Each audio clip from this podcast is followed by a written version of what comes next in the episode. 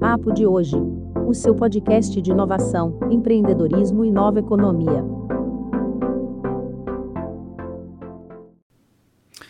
Olá, seja muito bem-vinda, seja muito bem-vindo. Me chamo Elson Teixeira, administrador, mestre em economia, professor universitário, profissional da área de mercado financeiro há 35 anos.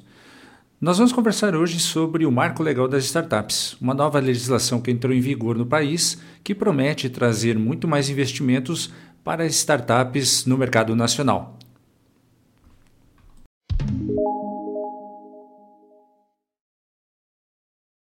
E o que é que essa nova legislação diz? Bem, uma das circunstâncias primordiais em relação às startups é que agora a legislação traz claramente qual é a classificação de uma startup, ou seja, ela conceitua e estabelece qual é quais são os parâmetros para que uma startup seja reconhecida como tal no mercado brasileiro. Fundamentalmente, uma startup ela tem que conter alguns requisitos através da nova legislação. Uma delas é o seu faturamento anual tem que ser inferior a 16 milhões de reais. Uma outra circunstância é que uma startup ela não poderá ter mais do que 10 anos de existência. Um outro fator muito importante diz respeito ao contrato social da, da empresa. Ela precisará obrigatoriamente conter uma cláusula dizendo que esta empresa ela atua com um modelo de negócios inovador ou oferece ao mercado produtos ou serviços inovadores tem que estar lá no contrato social da startup.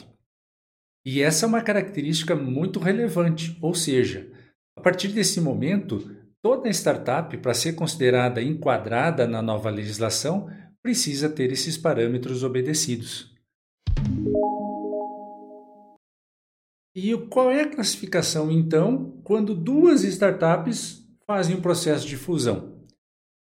Perante a nova legislação, as empresas e startups, quando se fundirem, terão nessa nova empresa a contabilização, ou seja, o tempo de existência da mais antiga. Então, se duas empresas startups, uma com cinco anos e outra com três anos, fizeram o processo de fusão, a empresa incorporadora ou a mais antiga é que trará a contagem do tempo para enquadramento nessa regra dos 10 anos de existência.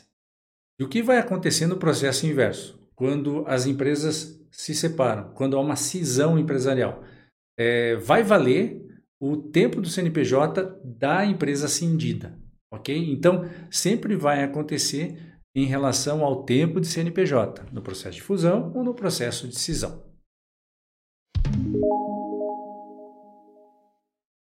Agora, um fator muito, mas muito bacana que a legislação trouxe diz respeito à constituição da empresa na forma de sociedade anônima.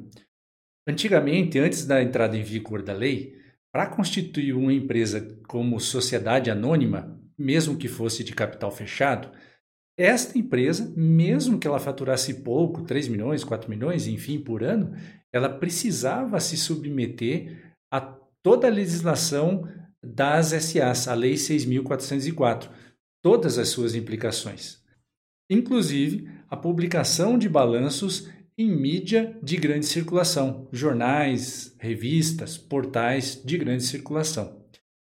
Para as startups agora, a partir da nova legislação, essa obrigatoriedade deixou de existir. Bastará a empresa publicar o seu balanço dentro do seu portal, no seu site da internet, que já passará a, a cumprir o requisito legal. Isso vai economizar muito dinheiro, porque esse tipo de publicação é cara, é, ela é mais passível de ser assimilada por empresas de maior porte, grande, médias e grandes empresas. Mas para uma startup que ainda é considerada pequena empresa, o custo para fazer a publicação dos balanços é elevado aqui no país. Então, a nova legislação traz uma flexibilidade e, obviamente, uma economia financeira para o processo de publicação de balanços, notas explicativas, fatos relevantes dessa sociedade anônima. E o investidor? Ah, o investidor anjo. Havia uma, uma lacuna jurídica para tratar esse investidor anjo na legislação brasileira. Como é que ele era considerado? Será que ele era considerado um sócio por investir dinheiro na empresa? Mas se ele é sócio, ele deveria participar da administração. Mas o acordo, o contrato de investimento anjo, não prevê a administração por parte dos investidores. É, então havia aí uma lacuna jurídica para enquadrar o investidor anjo é, perante a legislação é, do imposto, principalmente a legislação fiscal. Com a nova legislação, o investidor anjo ele ganha uma classificação definitiva. Ou seja, agora o investidor anjo ele passa a ser considerado como meramente um investidor perante a legislação. Isso não diminui a importância do investidor, mas ele agora figura explicitamente como alguém que está colocando o seu capital em risco. Ou seja, está colocando dinheiro como se estivesse, por exemplo, colocando num fundo de ações ou aplicando seu dinheiro em ações. E, na verdade, a partir de agora, é, o investidor anjo, ele, pela legislação, ele é excluído da classificação de sócio, ou seja, ele não é sócio, ele não será considerado sócio até que ele converta sua, o seu aporte em participação societária. Até aquele momento, ele não será considerado como sócio da empresa e, portanto, não será é, obrigado ou não terá obrigatoriedade legal perante dívidas assumidas pela startup, perante os, uh, os órgãos reguladores, o fisco, com relação ao CNPJ investido. Se, por exemplo, essa startup quebrar, é, a, a, o, o passivo deixado por essa startup não recairá sobre o investidor. Ninguém poderá acionar a justiça é, desses credores, acionar a justiça querendo cobrar as dívidas do investidor anjo, porque ele também perdeu. Ele colocou dinheiro e não participava da gestão. Então agora fica mais claro, mais tranquilo para o investidor anjo poder realizar o seu investimento sem a preocupação de ser considerado sócio ou ter ah, o risco de uma demanda jurídica em relação a alguma dívida assumida pela startup, alguma pendência é, existente na startup. Então, agora, realmente, o investidor anjo tem grandes perspectivas de poder, com muito mais segurança jurídica, fazer os seus aportes de capital nas startups que lhe interessem mais. Esse investidor tem mais facilidade e isso tem uma tendência muito forte de trazer mais dinheiro para as startups. É, na minha compreensão, vai estimular bastante o mercado de investidores anjo para que se façam mais investimentos e potencializem mais crescimento exponencial das empresas. E provavelmente um dos maiores benefícios que a nova legislação traz diz respeito à possibilidade daquelas empresas públicas e autarquias que foram essencialmente criadas para estimular pesquisa e desenvolvimento e inovação no país possam fazer um investimento diretamente em empresas inovadoras, por intermédio da criação de fundos de investimento e participação, FIPs. Os FIPs já existem no país. Agora o que acontece é que essas instituições públicas podem criar diretamente seus FIPs obviamente serão regulamentados pela CVM, é, que é o órgão que dá, assegura que há governança e transparência nos investimentos dos FIPs no mercado nacional. Antes, as empresas públicas não eram autorizadas a constituírem FIPs. Elas tinham que colocar dinheiro num FIP que já havia sido criado por uma empresa, por um banco de investimento ou por investidores autorizados pela CVM. A partir de agora, as próprias empresas públicas e autarquias poderão criar os seus FIPs, mas terão que se submeter a uma regulamentação desse mercado de fundos e, enfim, poderão direcionar recursos diretamente para o investimento em empresas inovadoras. Trocando em miúdos, é, para quem não é do mercado, para quem não está acostumado com essa, com essa dinâmica, os FIPs eles possuem um estatuto e esse estatuto ele direciona, ele mostra a estratégia de investimento daquele fundo. Então, um fundo de inovação, um fundo de investimento e participação em empresas inovadoras, vai trazer no seu escopo qual é a estratégia daquele fundo. Isso quer dizer que ele não vai poder ser criado para aplicar em qualquer empresa inovadora, e sim de acordo com determinada estratégia. Provavelmente serão criados fundos de investimento e participação que tragam inovação e potencializem o desenvolvimento de um determinado setor da economia que seja mais carente, seja ou que potencialize uma melhor competitividade das empresas é, que atuam num determinado setor da economia. Por exemplo, o setor do agronegócio, uh, o setor de mercado financeiro, o setor uh, de serviços públicos e por aí vai. Então, estará na estratégia de, do fundo a característica do, da alocação dos recursos para empresas inovadoras de, de determinados setores que são objeto de desenvolvimento daquele fundo. É, para quem quer dar uma olhadinha, dá uma olhadinha nos fundos do BNDES, os fundos Criatec. Ele já dá uma grande é, ideia de como funcionam esses mercados de fundo de investimento e participação com entes públicos envolvidos. Né? Então é bem bacana, olhando lá os editais do Criatec, dá para ter uma ideia bem clara disso que a gente está falando. Lá tem setores específicos que são estimulados por aquele fundo, ok? Nós vamos falar agora sobre uma característica muito interessante, diz respeito ao marco regulatório, aos sandbox regulatórios. E o que é um sandbox regulatório? Bem, é, no mercado nacional, é, nós temos várias agências reguladoras de diversos setores da economia, vários órgãos fiscalizadores desses setores da economia. Vou dar alguns exemplos. A SUSEP, que regula a atuação das empresas de seguro, das seguradoras, o Banco Central, que fiscaliza é, as empresas que atuam no mercado financeiro e por aí vai. Então, cada setor sensível da economia possui um órgão regulador e fiscalizador. Até então, era difícil para esses órgãos poderem autorizar uma startup a é, funcionar, a operacionalizar ou atuar nesses setores da atividade econômica. Por quê? Porque a regulamentação sempre é muito pesada, existem muitos uh, requisitos que as empresas precisam cumprir. E, normalmente, o investimento para que essas empresas possam atuar, por exemplo, no mercado de seguros, é na casa de vários milhões de reais. Então, não é possível para uma startup nascente, que fatura menos de 16 milhões de reais, poder uh, atender aos órgãos regulatórios em toda a sua completude. Isso dificultava uma flexibilização e uma um aperfeiçoamento desse mercado por conta da startup não poder atuar. Ela estaria atuando à margem da lei, à margem da regulamentação. É, com a nova legislação, estabeleceu-se que o regulador, o órgão regulador, ele pode flexibilizar esta regulamentação, permitindo que, num ambiente controlado, delimitado, algumas empresas selecionadas possam atuar.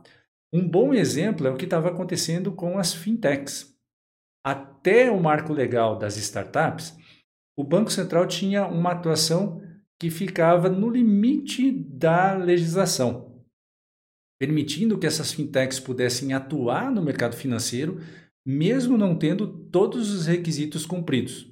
É, um exemplo bem é, evidente disso diz respeito ao que está acontecendo com o processo de Open Banking.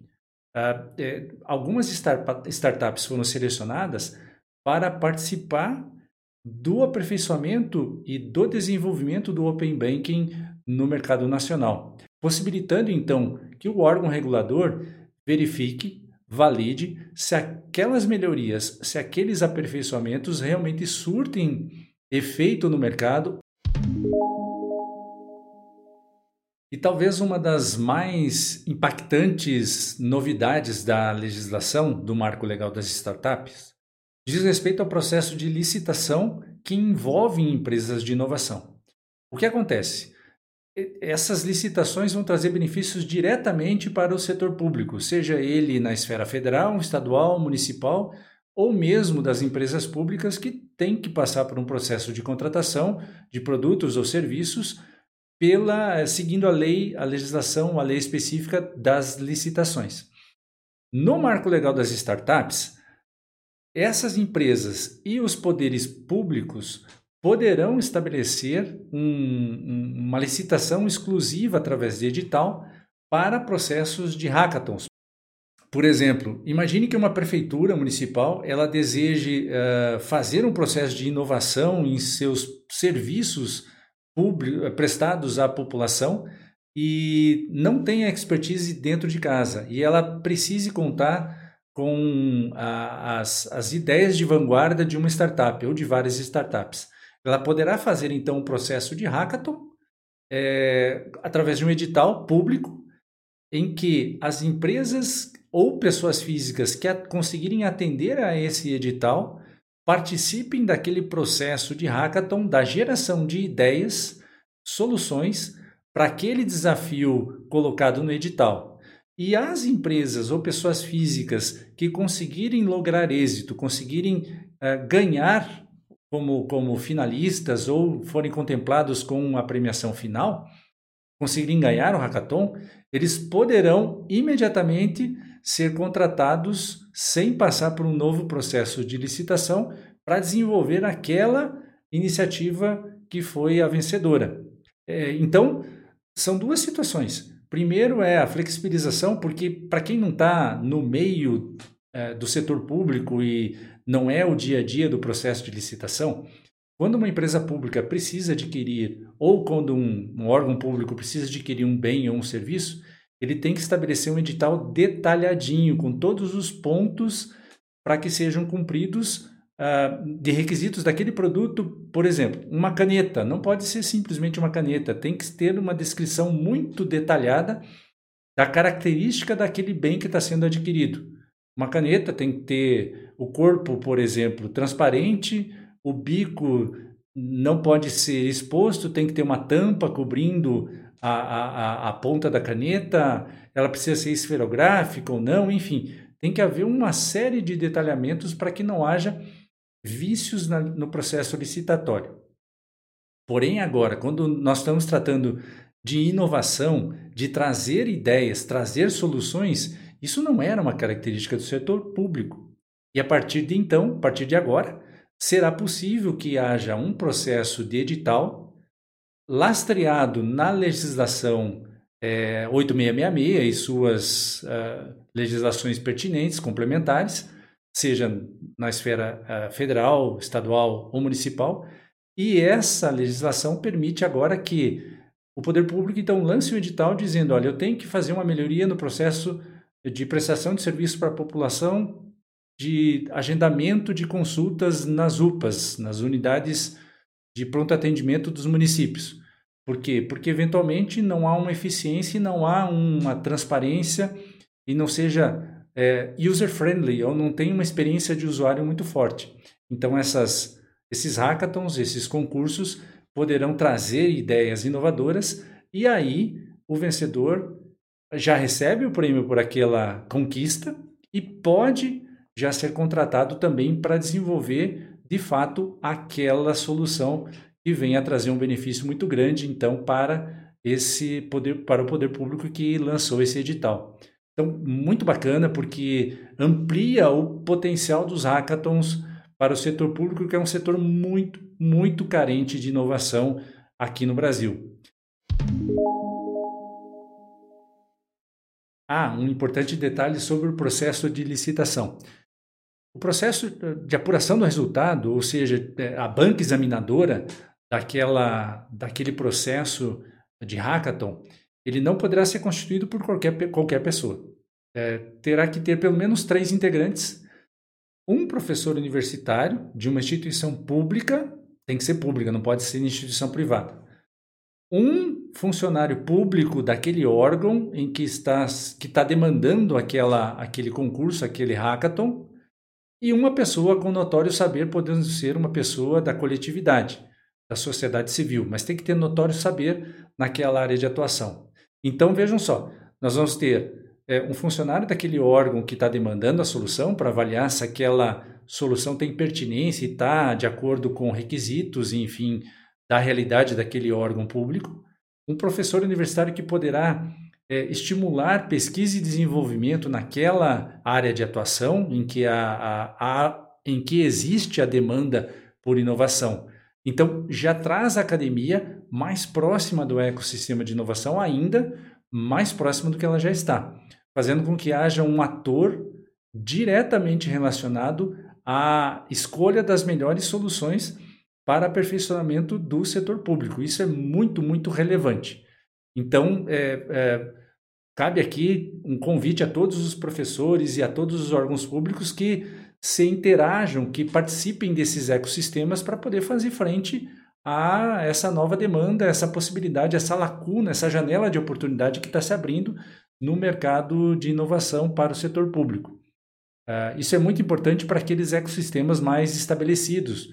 Por exemplo, o ecossistema de Florianópolis, o ecossistema de Curitiba, o ecossistema de Belo Horizonte, o ecossistema de São Carlos, enfim, todos esses ecossistemas em que já há uma integração muito forte entre poder público, iniciativa privada e academia, só tem a ganhar com, esse, com essa nova possibilidade de licitação para os hackathons.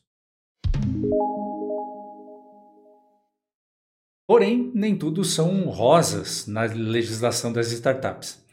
Havia uma demanda muito importante para o investidor, seja ele investidor anjo ou investidor de venture capital, que diz respeito sobre a tributação que esse investidor tem quando faz o seu exit, quando faz a sua venda de participação e essa venda é feita com lucro. A demanda do mercado era a seguinte: era que esse tipo de investimento se equivalesse a um investimento em ações. Quando a gente faz um investimento em carteiras de ações, compra várias ações de várias empresas, uh, o imposto de renda, quando se vende essas ações, ele é feito sobre o líquido entre todos os ganhos ou perdas resultantes das ações vendidas. Se eu vendo, por exemplo, ações de três empresas diferentes que eu tenho investido, e em duas delas eu tenho lucro e uma delas eu tenho prejuízo, o imposto incidente ele vai ser compensado pelaquela é, empresa que eu tive prejuízo. Digamos que eu tenha tido lucro de mil reais nas duas empresas e tenha prejuízo de 500 reais em outra empresa.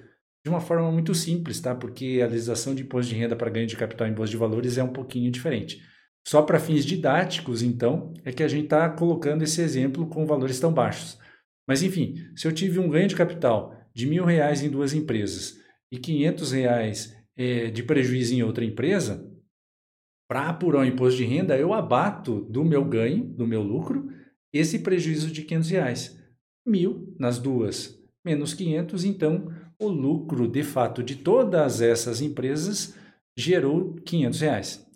É, e assim, se esses 500 reais fossem tributados pelo imposto de renda, esse tributo incidiria sobre essa, esse resultado líquido.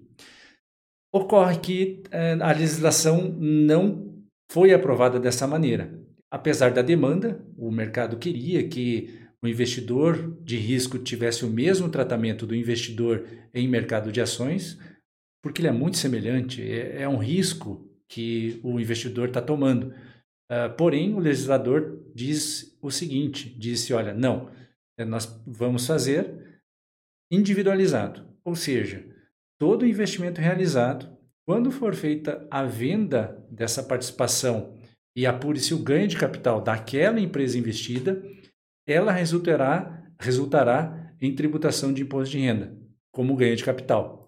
E aquela que eu obtive prejuízo não poderá compensar esta, esse ganho na outra empresa para fins de menor tributação. Mas, enfim, é, é, o legislador entendeu que não poderia ser dessa maneira, que teria que ser individualizado, mas mesmo assim já é um ganho é, essa movimentação, porque começou, pelo menos o legislador ouviu a demanda do mercado e entendeu que neste momento não seria é, plausível, não seria ideal fazer uma, uma, uma legislação que é, tivesse a equiparação do investidor de risco em startups semelhante ao investidor em mercados de ação.